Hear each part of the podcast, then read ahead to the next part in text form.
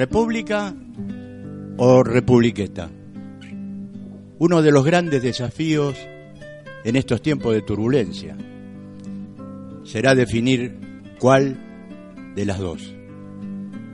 Eh, la historia no, nos deposita hoy 2019 arrastrando la pesada mochila de, de volver a ser gobernados por los permanentes violadores de la institucionalidad, reconociendo que los bombardeos a Plaza de Mayo fueron llevados a cabo por chosnos, bisnietos de los artífices de la mal llamada campaña del desierto, en realidad genocidio en tierras de pueblos originarios.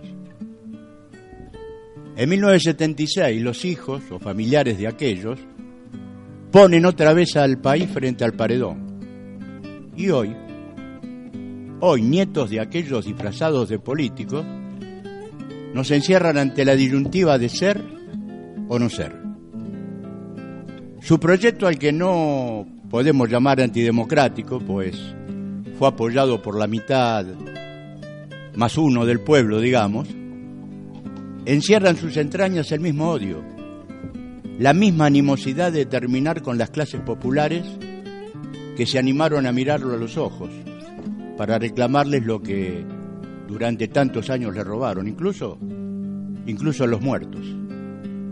Nuestro país se enfrenta hoy a toda esa clase oligárquica capaz de exterminar como antaño a todo lo que se oponga a sus deseos, a sangre y fuego, de ser necesario.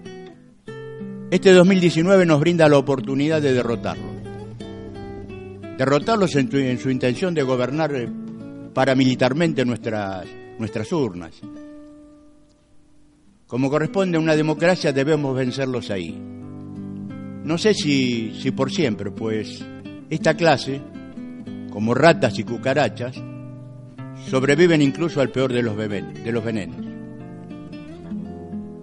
Determinar sin trabas una investigación que se viene llevando a cabo en uno de los tantos juzgados que todavía no han caído en los subsuelos de la justicia dicta, se podría determinar cómo a través de estrategias pergueñadas por varios paladines de la antirrepública, que se incluirían políticos, miembros del Poder Judicial, empresarios y periodistas, llegaríamos a la conclusión, y espero a la pena, de condenarlos de ser responsables necesarios del exterminio de la República.